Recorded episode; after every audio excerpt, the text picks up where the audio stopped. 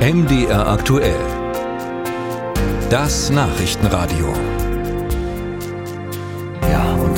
Müssen Honigliebhaber jetzt ganz stark sein, denn laut einem EU-Bericht ist bei vielen Produkten, die in Europa zu kaufen sind, leider nicht das drinnen, was draufsteht. Das Labor der gemeinsamen Forschungsstelle hat 320 Honigproben untersucht und kommt zu dem erschreckenden Ergebnis, dass fast jeder zweite Honig gepanscht wurde.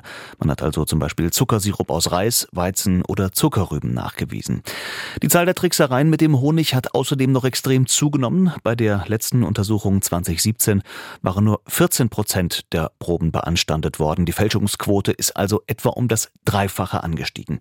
Das ist Grund genug für die Verbraucherorganisation Foodwatch auf stärkere, auf bessere staatliche Kontrollen zu pochen. Ich habe darüber gesprochen mit dem Geschäftsführer von Foodwatch Deutschland, mit Chris Medmann und habe ihn gefragt, wo liegt in den Laboren denn eigentlich das Problem?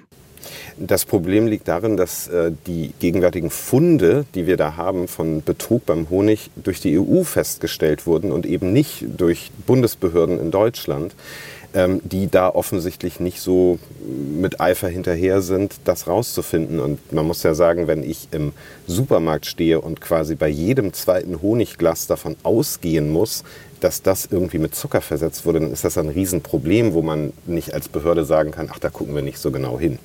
Na, dann schauen wir doch mal auf die gestreckten Produkte. Wo kommen die denn her? Also viele der gestreckten Produkte kommen aus China, aus der Türkei und überraschenderweise auch aus Großbritannien, wobei wir da den Verdacht haben, dass die dort importiert wurden und dort dann versetzt, umetikettiert, ähm, wie auch immer. Ähm, das Problem ist aber, dass man ja beim Honig ganz oft nicht weiß, wo der eigentlich wirklich hin, her, herkommt. Sie kennen ja wahrscheinlich, wenn Sie im Supermarkt dann mal drauf gucken, dann gibt es die tolle Kennzeichnung äh, mit Honig aus EU und Nicht-EU-Ländern. Da weiß man dann eigentlich nur, dass es nicht vom Mond kommt. Aber letztlich ist man als Verbraucher da überhaupt nicht schlauer. Mhm. Und äh, ich hatte es äh, eingangs angesprochen, die Zahl der gepanschten Produkte, die ist erheblich gestiegen. Was macht denn diesen Betrug da so offensichtlich attraktiv? Es gibt neuere Analysemethoden, die die EU jetzt verwendet hat, die eben eine breitere Palette von Zusatzzuckersorten ähm, rausfinden kann. Und dadurch, also wir können jetzt nur spekulieren, ob es tatsächlich mehr geworden ist, der Betrug beim Honig. Wir wissen nur, jetzt wird genauer hingeschaut und deswegen sehen wir jetzt eigentlich erst das Ausmaß des Problems. Und was macht diesen Betrug so attraktiv? Denn offensichtlich will man ja versuchen, Geld damit zu verdienen. Wenn ich als Supermarkt irgendeinen Honig importiere, dann zahle ich im Schnitt 2 Euro für das Kilo. Wenn ich diesen Zuckersirup aus den verschiedenen Komponenten Reis, äh, Mais, Weizen herstelle, dann kostet mich das 40 bis 60 Cent. Das heißt, ich kann meine Marge drastisch erhöhen, wenn ich da ähm, entsprechend Zucker zusetze und das macht das für sich schon attraktiv. Herr Milman, jetzt hatten Sie schon äh, sinnvolle Tipps gegeben, wie man sich im Supermarkt am besten verhält, aber grundsätzlich mal nachgefragt.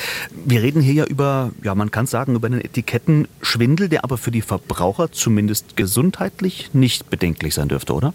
Nein, das ist gesundheitlich erstmal nicht bedenklich. Ähm, ich würde nur sagen, dass man als Verbraucher, als Mensch im Supermarkt schon davon ausgehen kann, dass was Lidl, Aldi, Edeka mir da verkaufen, das ist auch Honig und eben nicht Zuckersirup. Denn viele Menschen achten ja zum Beispiel, weil sie sich bewusst ernähren wollen, darauf, nicht zu viel Industriezucker zu sich zu nehmen, sondern süßen dann lieber mit Honig. Und wenn sie dann äh, quasi im Honigglas den Industriezucker mitgeliefert bekommen, dann bezahlen sie ja letztlich auch drauf. Also wir werden ja über den Tisch gezogen bei dieser Angelegenheit. Das darf man eben nicht vergessen.